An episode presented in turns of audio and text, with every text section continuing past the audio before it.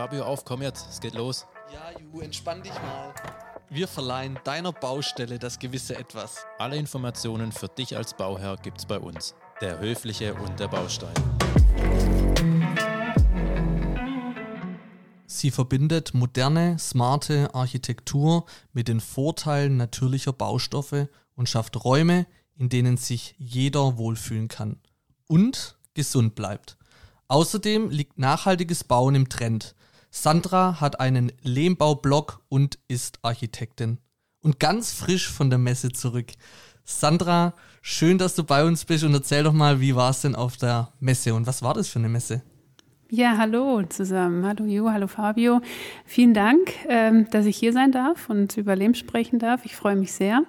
Ähm, ja, das war die Denkmal in Leipzig. Das ist eine Fachmesse für ein Denkmal oder nachhaltiges Bauen ähm, oder das Renovieren von denkmalgeschützten ähm, Gebäuden. Dort stellen, sage ich mal, total viele ähm, Aussteller aus aus allen möglichen Bereichen, ähm, die man so finden kann im nachhaltigen Bauen, vor allen Dingen auch natürlich Holzbau, aber auch Schmiedekunst und so weiter. Wer aber sehr präsent ist und deswegen war ich ja auch da, sind ähm, ja, sagen wir mal, alle Lehmbautätigen und LehmbauerInnen. Ähm, und es war super spannend und mal wieder total schön, so zu sehen, wo die Innovationen heute sind, ähm, was, was es Neues gibt ähm, und ja, die Leute natürlich wieder zu treffen. Ich glaube, dafür ist die Messe immer am besten geeignet. Du hast auch ein politisches O bekommen, ne? Hast du vorhin erzählt. Genau, ja. Politisch in dem Sinne, also ich kam quasi direkt aus Berlin angeflogen. Natürlich nicht geflogen, sondern mit dem Zug angereist. Aber ähm, genau, ich war ähm, dort im Bundestag bei den Grünen. Da durfte ich mich für den Lehmbau einsetzen im Namen von Architects for Future, für die ich ähm, ja auch sagen wir mal, im, im Bereich Lehmbau zuständig bin und da das Sprachrohr war. Und ähm, es war super spannend und ich hoffe doch, dass da jetzt vielleicht einiges passieren wird in Zukunft.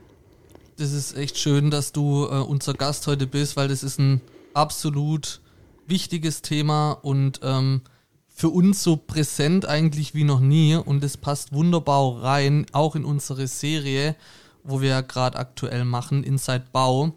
Und ähm, wir hoffen auch durch diese Folge jetzt mit dir den ein oder anderen nicht aufgeklärten, ja, auch auf, aufgeklärt zu bekommen. Und bevor der Ju jetzt nochmal hier zu Wort kommt, ähm, ähm, interessiert uns tatsächlich, wie kommt es denn eigentlich dazu, dass du dich als Architektin da drauf spezialisiert hast auf nachhaltiges Bauen? Das ist eine sehr gute Frage. Ähm, es ist nun mal so, dass es mich wahnsinnig äh, interessiert hat oder ich, beziehungsweise ich nach dem Studium irgendwann auf den Lehmbau gestoßen bin und mich geärgert habe, weil ich so toll fand, dass ich das vorher eigentlich noch nie gehört hatte oder es mir noch nie über den Weg lief. Ähm, und umso tiefer ich mich mit der Materie beschäftigt habe, desto mehr habe ich und hätte für mich selbst herausgefunden, wie, wie toll der Baustoff eigentlich ist, wie viele Vorteile er mit sich bringt und wie zukunftsfähig vor allen Dingen er auch ist. Ähm, ja, und man könnte sagen, er ist förmlich an mir kleben geblieben. Und den bin ich nicht mehr losgeworden, so dass ich dann unbedingt in dem Bereich arbeiten wollte. Ich hatte auch eine kurze Phase, wo ich mich, ähm, ja, wo ich quasi meinen Arbeitsaufwand reduziert habe in dem Büro, in dem ich gearbeitet habe, um mich dann dem Baustoff näher widmen zu können und mich dann schlussendlich entschieden habe, nein, das muss jetzt einfach Vollzeit sein und ich möchte es versuchen, ähm, genau, mich darauf komplett zu spezialisieren und das anzubieten richtig, richtig interessant und finde ich auch ein sehr guter Ansatz.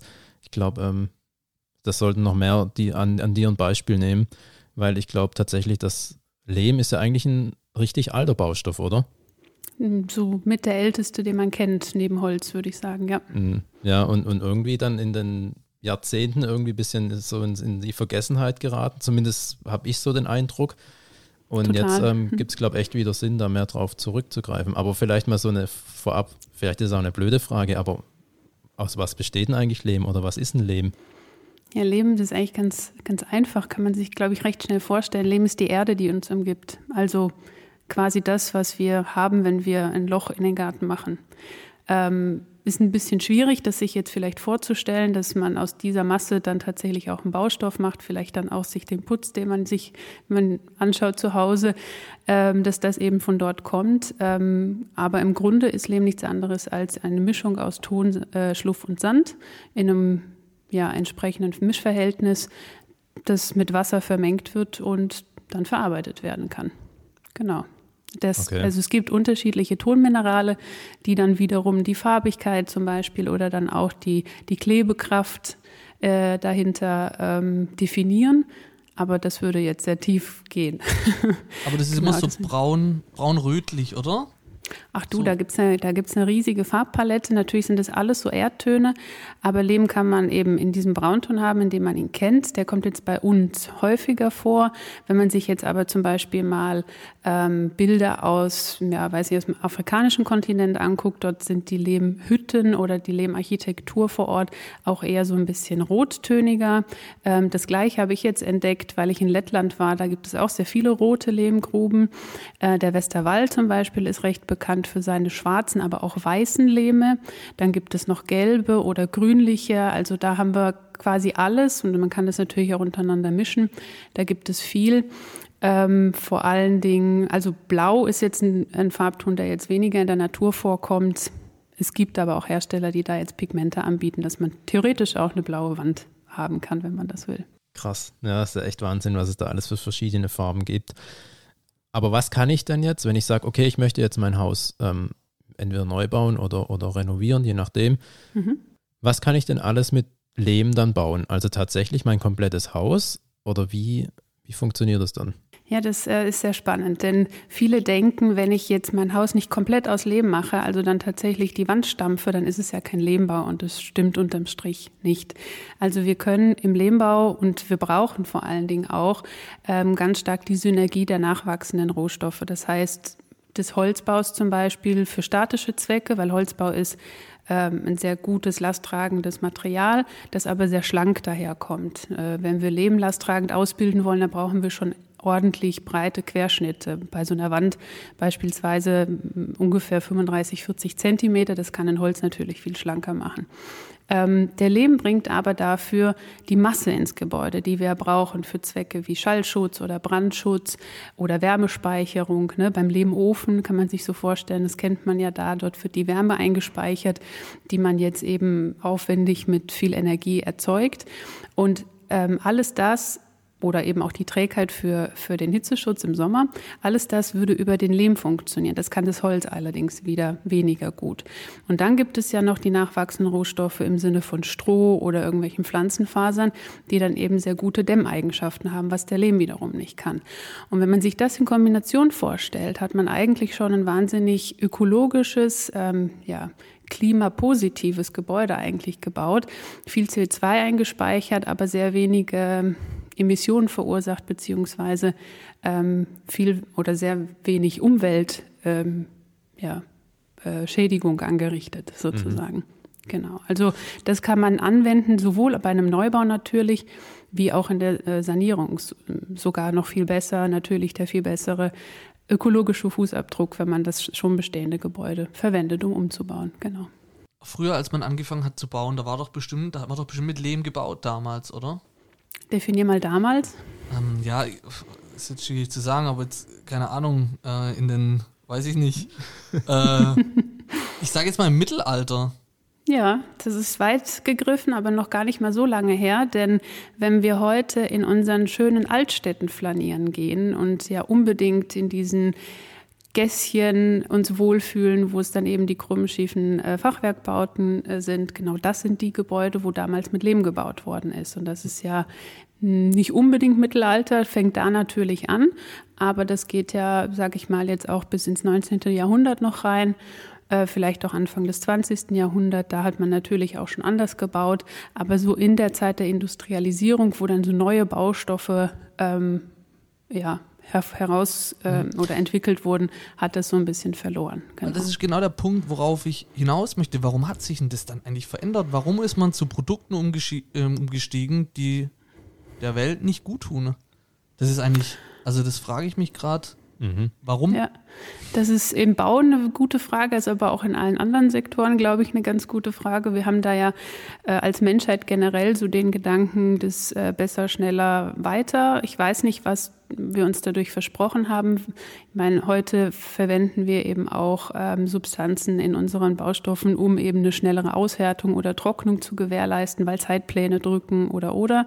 Ich glaube, dass ähm, also so habe ich mir das mal erklärt. Früher wurden äh, Lehmbauten ähm, ja nur von den Menschen gemacht, die sich nichts anderes leisten konnten. Ne? Also es ist ja tatsächlich auch so weit gegangen, dass sie so getan haben, als hätten sie ein Steinhaus, weil sie es dann aufgemalt haben, um irgendwie mit denen mithalten zu können, die sich eben Steinhäuser leisten konnten. Der Begriff Steinreich kommt ja von dort.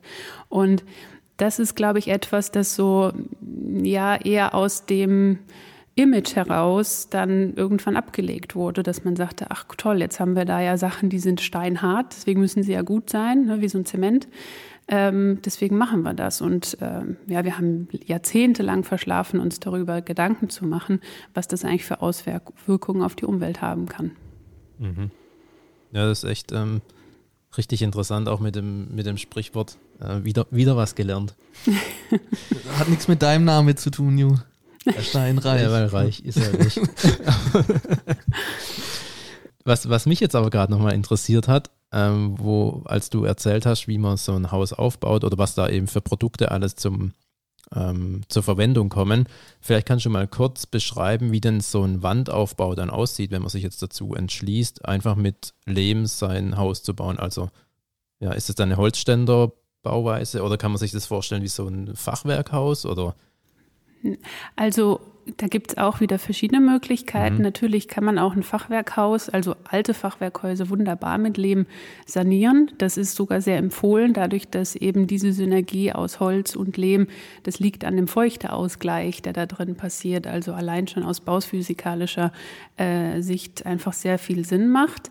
Ähm, generell kann man das jetzt auch in ein neue, in eine neue Bauweise interpretieren und sagen, okay, ich habe jetzt einen Holzrahmenbau und ich mauere da ein paar Wände aus, um eben wieder diese Masse ins Gebäude zu bringen. Oder den Schallschutz, wenn ich da jetzt einen besonders äh, guten Schallschutz zwischen zwei ähm, Räumen brauche zum Beispiel.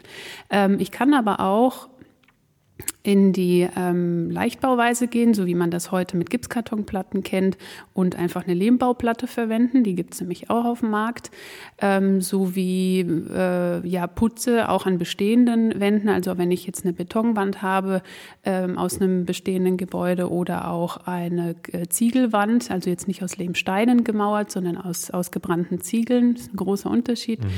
Ähm, da oder eben auch Gipskartonplatten. Jetzt hat da irgendwie schon jemand was vorbereitet, ist in der Vorplanung schon alles soweit passiert und jetzt hat man nun mal die Gipskartonplatte schon verbaut oder die Fermazellplatte. Auch da kann man dann wieder mit einem Lehmputz zum Beispiel draufgehen. Also das funktioniert alles ganz gut. Da würde ich mich dann einfach mit dem jeweiligen Planer oder den Herstellern absprechen. Das kann man verwenden.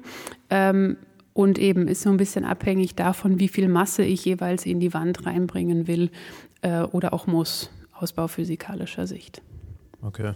Aber echt interessant, dass man Lehm tatsächlich ja mit allem dann kombinieren kann. Also das habe ich jetzt auch nicht so gedacht, dass das tatsächlich funktioniert. Selbst auf Gipskarton hast du gesagt.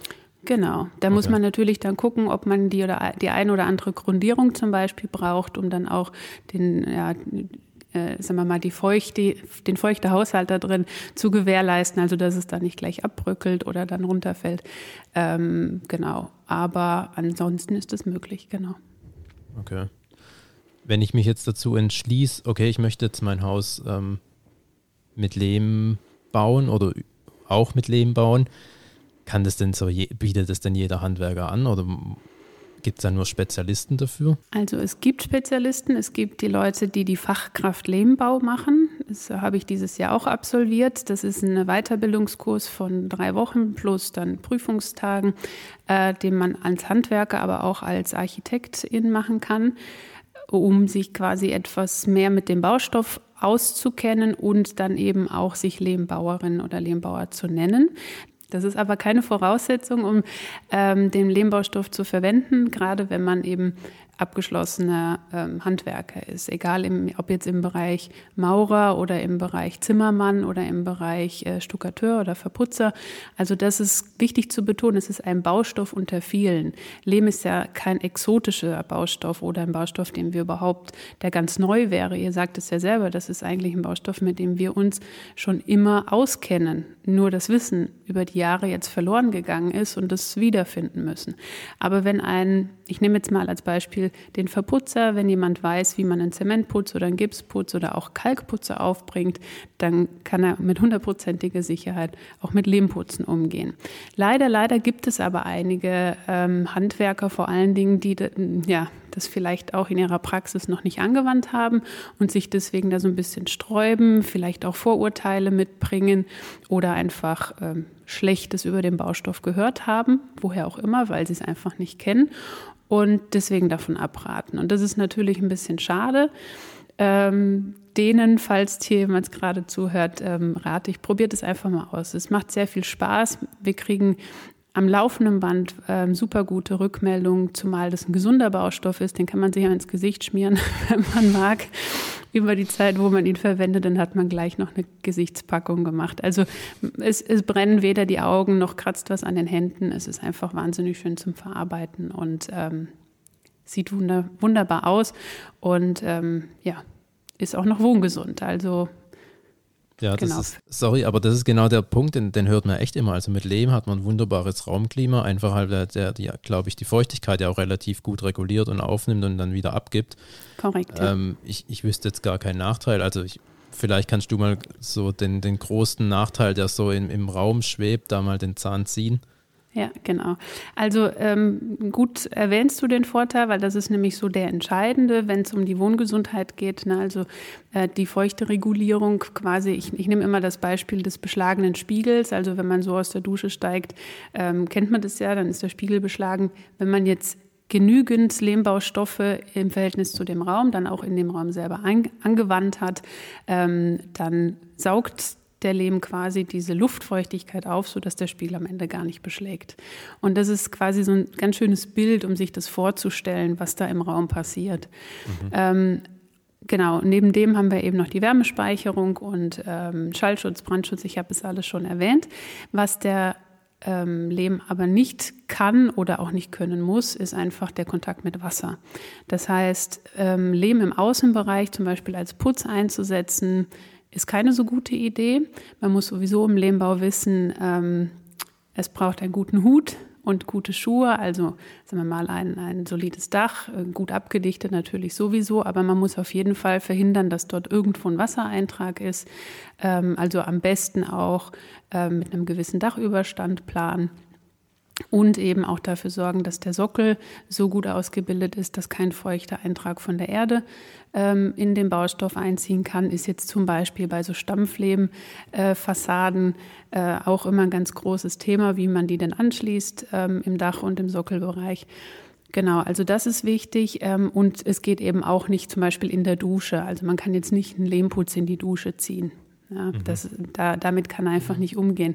Das ist Umgekehrt aber, also es ist ein Nachteil, wenn man so will, aber umgekehrt auch ein sehr großer Vorteil, denn durch den Eintrag von Wasser kann man jeden Lehmbaustoff wieder, ähm, ja, wiederverwenden, wieder, also quasi ja, mhm. wieder replastifizieren und ähm, ohne Qualitätsverlust einfach wieder an die Wand machen.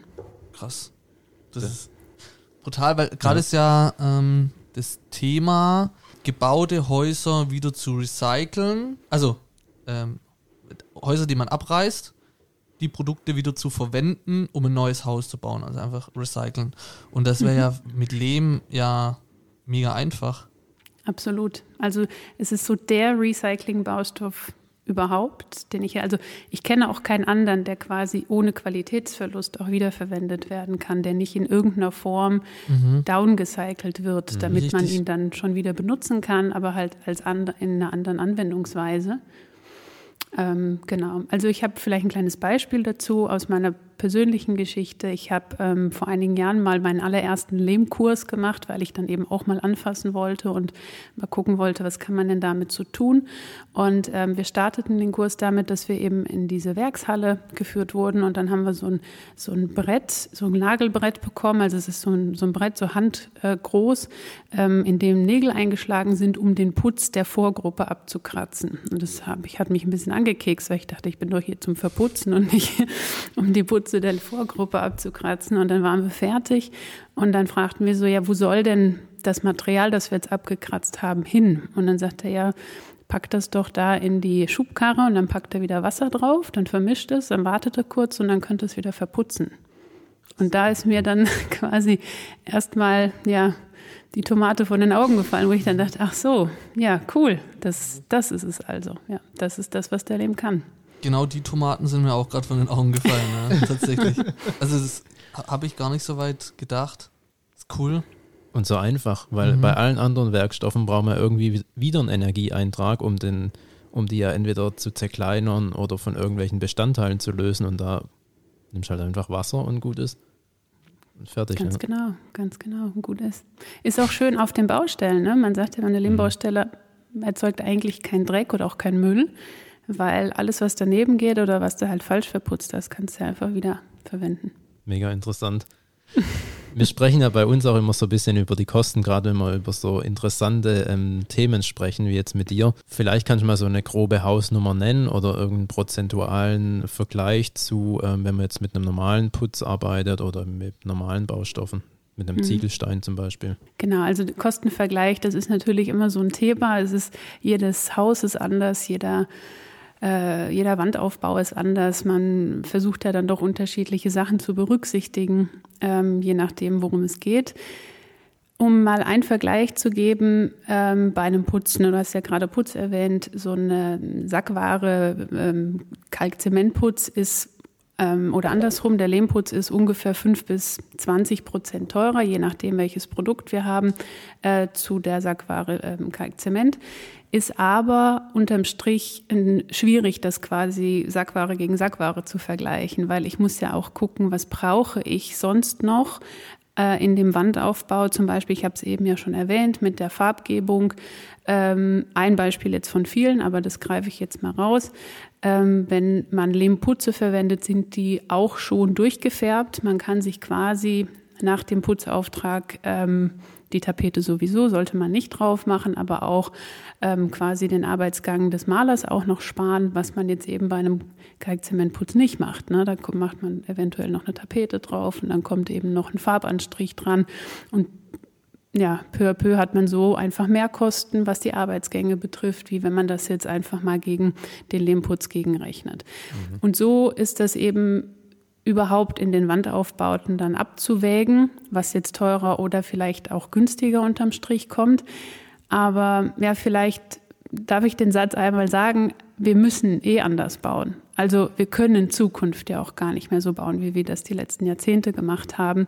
Deswegen ist so jetzt, ich bin ja auch bei Architects for Future, ich hatte das ja gesagt und das auch nicht umsonst, weil wir anregen wollen, es muss sich ja auch was verändern. Das heißt, wir müssen gucken, dass wir eben vielleicht weniger Baukosten zu Baukosten im direkten Vergleich haben, sondern auch mal gucken, was passiert denn so im Lebenszyklus eines Gebäudes? Und wenn wir jetzt CO2-Preise einpreisen würden oder wenn wir jetzt ähm, auch die Energiekosten mit berücksichtigen würden. Ja, ich habe auch eben von der Wärmespeicherung zum Beispiel was gesagt.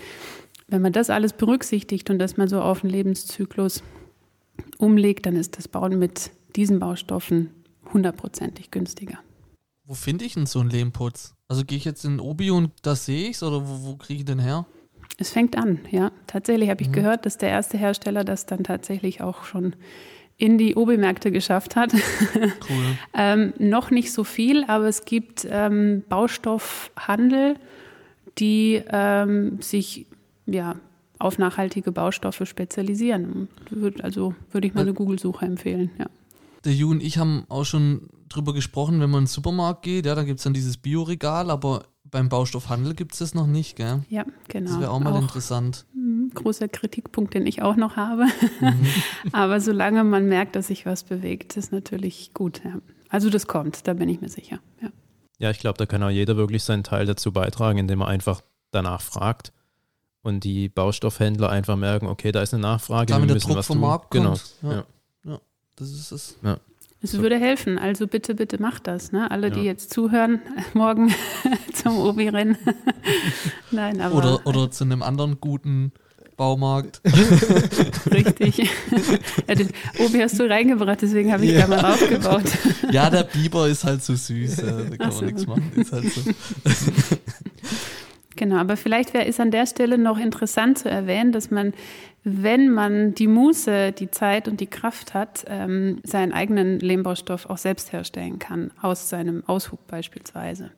Also es ähm, ist natürlich jetzt nicht gang und gäbe, nicht jeder, jede, die ein Haus bauen, ähm, fühlen sich dazu in der Lage oder, oder auch zeitlich oder weiß ich nicht, aber es geht. Ne? Also wir können äh, die Baustoffe aus dem Abfall in Anführungsstrichen, der sich eben aus dem Aushub ähm, ergibt, selbst herstellen. Also man kann auch Steine herstellen, man kann den Putz selber herstellen.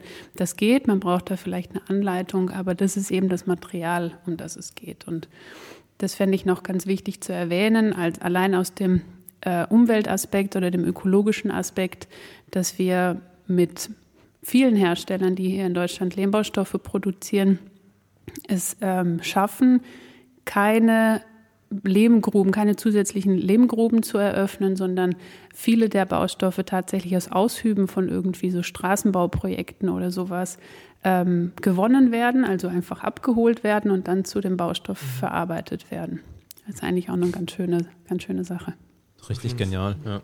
Ich habe ja im Intro ähm, groß von, von Block gesprochen und ähm, ja. jetzt, würde, jetzt würde mich mal interessieren, ähm, wenn ich jetzt Kontakt mit dir aufnehmen möchte oder deinen Blog lesen möchte, wo findet man dich?